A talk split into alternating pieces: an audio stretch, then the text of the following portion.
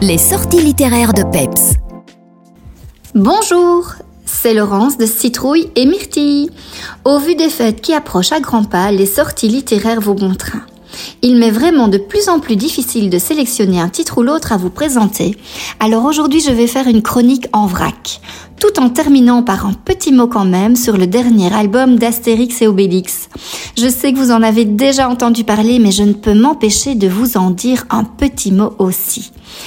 Et donc, pour le moment et pour votre plus grand plaisir, vous pouvez retrouver en librairie notamment le dernier Bully Bill Te fais pas de Bill, le dernier Black et Mortimer, L'art de la guerre, le dernier Tunique bleue du feu sur la glace, le dernier Petit Spirou, Tu racontes n'importe quoi, qui est un recueil des plus chouettes histoires du petit Spirou, le dernier Schtroumpf, Gargamel, l'ami des Schtroumpfs, le dernier Pierre Croll, Le vrai du fou, le dernier Servet, renard rusé, la faune symbolique, véritable ode à la nature.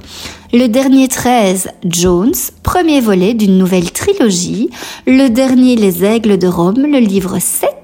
Et puis aussi donc L'Iris Blanc, le dernier Astérix et Obélix.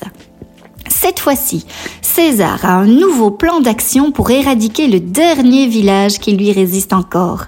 Sur les conseils de Vice-Vertus, sournois médecin en chef de ses armées, il compte insuffler la pensée positive au sein de ses troupes pour les motiver au combat, mais aussi au village des irréductibles gaulois pour faire baisser leur garde.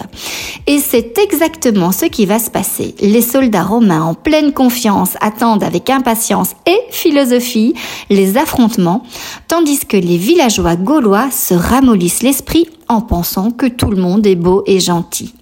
C'est quand Bonne Mine, la femme du chef, en plein développement personnel, prend ses clics et ses claques et part à Lutèce, ville qui l'a fait tant rêver qu'Astérix sonne l'alerte un superbe épisode avec une première lecture satirique sur la pensée positive poussée à l'extrême, une deuxième lecture comme d'habitude bourrée de références à notre pop culture et un mot de la fin empli de sagesse par Panoramix, notre druide préféré.